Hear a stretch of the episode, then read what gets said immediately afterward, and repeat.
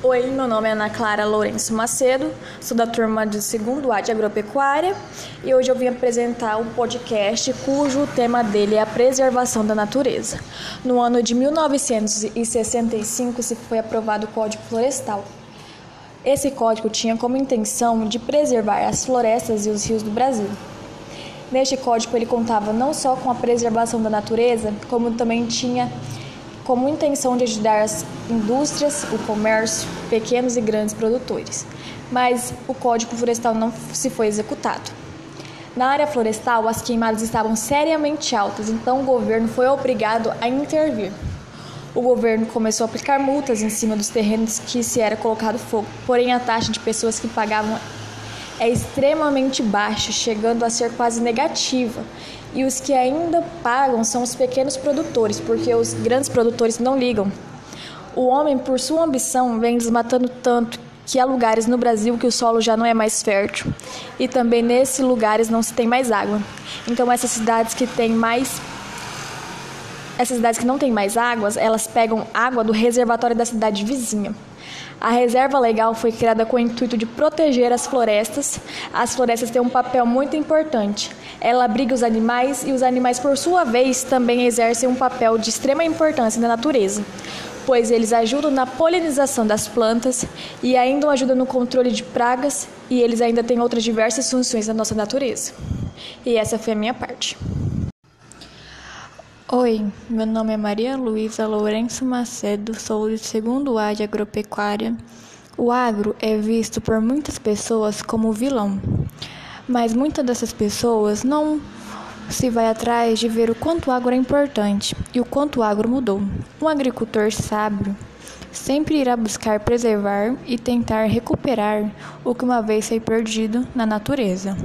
Eles preservam suas terras para que no futuro as pessoas conheçam a Mata Verde. Em 2012, o Código Florestal passou por mudanças que o Brasil achou que essas mudanças iria ajudar as florestas, queria preservar. Mas a realidade não foi essa. Em 2013, teve um pique de desmatamento extremamente alto, até na Amazônia, na Amazônia um dos lugares mais fiscalizados. Na busca pela diminuição dessas devastações ambientais, temos algumas formas de prevenção à saúde do meio ambiente, começando pela plantação e preservação de árvores, não realizando podas ilegais, não fazendo ou acobertando desmatamentos e queimadas, pois na atualidade é, queimadas estão sendo cada vez mais recorrentes, mais precoces e cada vez estão atingindo um número maior de metros quadrados, cada vez prejudicando mais não só o nosso ar, como também os animais silvestres que moram nessas, nessas matas, florestas e enfim. Não comprar animais silvestres sem registro, pois é tráfico e vai contra as leis. Reduzir o desperdício de água. Às vezes não percebemos, mas cometemos esbanjamento de água desnecessário. A reciclagem também entra na prevenção da degradação florestal, pois se você recicla um utensílio, ele vai poder ser usado novamente ao invés de ter que comprar outro para substituí-lo, né? É, a redução do uso de energia elétrica também é, evitar andar de meios de transporte movido a gasolina, diesel e entre outros combustíveis desse meio, pois eles geram um ar, um ar né, que prejudica nossa atmosfera, prejudica o nosso ar, o nosso oxigênio, e isso não nos faz bem. Oi, eu sou a Stephanie Lima, é, vou falar um pouco sobre a degradação é, e também algumas estratégias é muito importante, né, para aquelas áreas que foram degradadas, é, tomar algumas medidas iniciais para eliminar ou pelo menos para tentar minimizar esse fator de degradação ambiental. Pode-se optar é, por estratégias de recuperação, mas sempre buscando é, visar sobre os cuidados com a regeneração natural e os plantios. Além dessas medidas, também deve-se utilizar sempre que possível as boas práticas agrícolas. Mas o que seriam essas boas práticas agrícolas? Elas seriam práticas que contribuiriam para a sustentabilidade da produção no campo. garantindo sempre a conservação tanto do solo como da água. Então, é necessário fazer o isolamento da área quando a área ser restaurada se encontra adjacente a uma área de pastagem. Ou seja, né, é recomendado o isolamento da área para impedir o acesso de animais àquele local.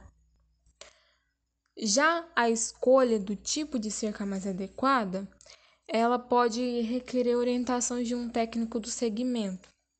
Então, um técnico que né, vai dar orientações.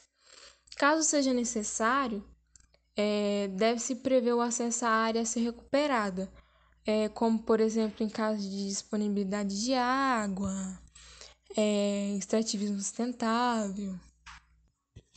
Uma ameaça ao sucesso da estratégia, é, falando em relação a queimadas, seja ela intencional ou acidental, o consequente alastramento do fogo para a área sobre regeneração natural ou aquelas plantadas. Já no caso de áreas adjacentes à pastagem, o alastramento de fogo pode ser evitado com a construção de, e manutenção de aceiros ao longo das cercas, que consiste na eliminação da cobertura vegetal, seja ela viva ou morta, presente sobre o solo. A manutenção de uma área de prevenção ao alastramento de fogo, ela deve ser considerada. É importante também visar o controle sobre a incidência de insetos pragas, que também poderá comprometer na recuperação da área degradada. Então, é muito importante e tem que ficar atento a esse quesito. Olá, meu nome é David Moura Gonçalves, sou aluno do segundo ano A de Agropecuária e hoje eu vou falar sobre uma notícia de Rondônia. Governo de Rondônia reduz em quase 220 mil hectares duas áreas de proteção ambiental. O governador de Rondônia, Marcos Rocha, contrariou a Procuradoria-Geral do Estado e o Ministério Público e sancionou um projeto de lei que reduz duas áreas de proteção ambiental em quase 220 mil hectares.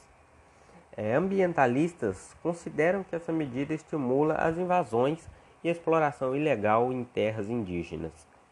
É, essa medida foi tomada é, dia 20 e é, segundo pesquisas mais a fundo que eu fiz relacionado a esse tema, é, há bastante relatos dos indígenas que antes mesmo dessa, dessa sanção já havia muita invasão de suas terras para exploração ilegal. É, como eu pesquisei também, muitas dessa, dessa área que já que perdeu a sua proteção, elas já tinham sido desmatadas ilegalmente para a instalação de pastos, né? Para a pecuária. É. E os indígenas também reclamam bastante, pois já era algo difícil proteger as suas terras de madeireiros. E com essa nova lei, é, agora com a sua área diminuída, é, eles afirmam que vai ficar mais difícil, porque eles vão ter mais acesso às florestas para exploração ilegal, o que é algo ruim. Oi, meu nome é Ana Clara Lourenço Macedo, sou da turma do segundo A de Agropecuária e hoje eu vim falar um pouco mais para vocês sobre o desmatamento no estado de Rondônia. Em dezembro de 2020, Rondônia desmatou 55% do seu território, em comparação aos anos anteriores. Foram 45 quilômetros de perda da floresta no ano de 2020, enquanto em 2019 houve apenas 20 quilômetros de perda da floresta legal do estado de Rondônia. E ainda no ano de 2020, Rondônia bateu o recorde dos últimos anos da destruição das matas. O governo de Rondônia vem promovendo ações de fiscalizações nas matas, pois garimpeiros, madeireiros, até os próprios produtores rurais vêm desmatando a sua própria reserva que tem dentro de suas áreas. É, quando alguém invade a mata da reserva legal de Rondônia, é obrigado a pagar uma multa situada no valor de 640 mil reais. E a reserva legal varia sendo 80% em propriedades rurais, localizada em áreas de floresta, localizada na área de floresta na Amazônia legal é 35%.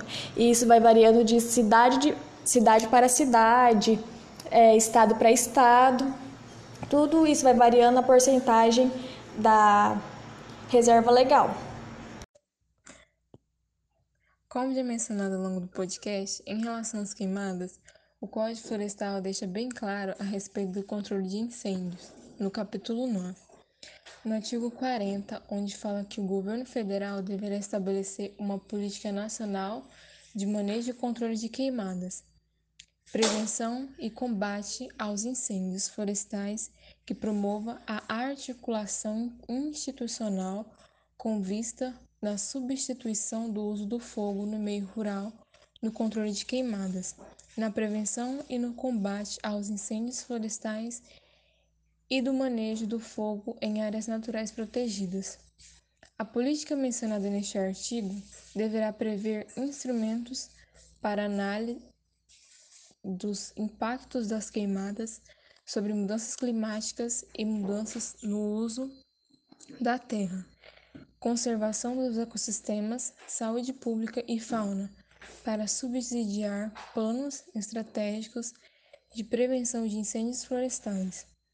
A política mencionada neste artigo deverá observar cenários de mudanças climáticas e potenciais aumentos de risco de ocorrência de incêndios florestais.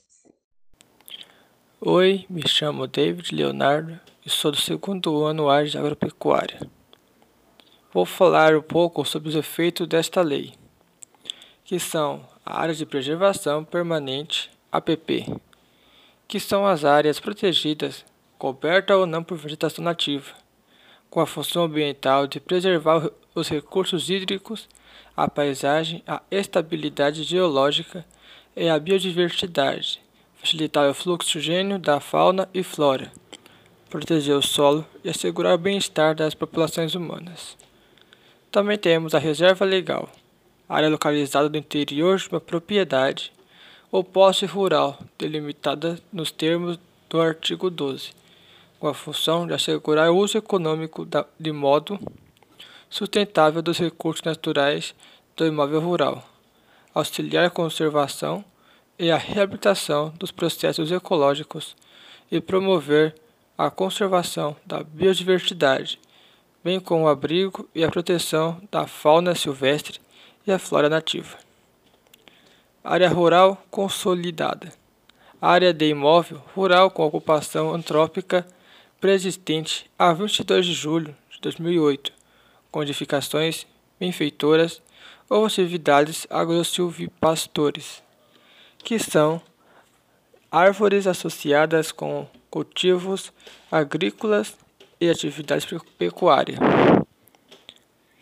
Pequena propriedade ou posse rural familiar também é um outro efeito desta lei, que é aquela explorada mediante o trabalho pessoal do agricultor familiar e empreendedor familiar rural, incluindo os assentamentos e projetos de reforma agrária e de atenda ao disposto do artigo 3 da Lei nº 11.326, de 24 de julho de 2006. Também temos o manejo sustentável, a administração da vegetação natural para a obtenção de benefícios econômicos, sociais e ambientais respeitando-se os mecanismos de sustentação do ecossistema, objeto de manejo e considerando-se cumulativa ou alternativamente a utilização de múltiplas espécies medeireiras ou não, de múltiplos produtos de subprodutos da flora, bem como a utilização de outros bens e serviços.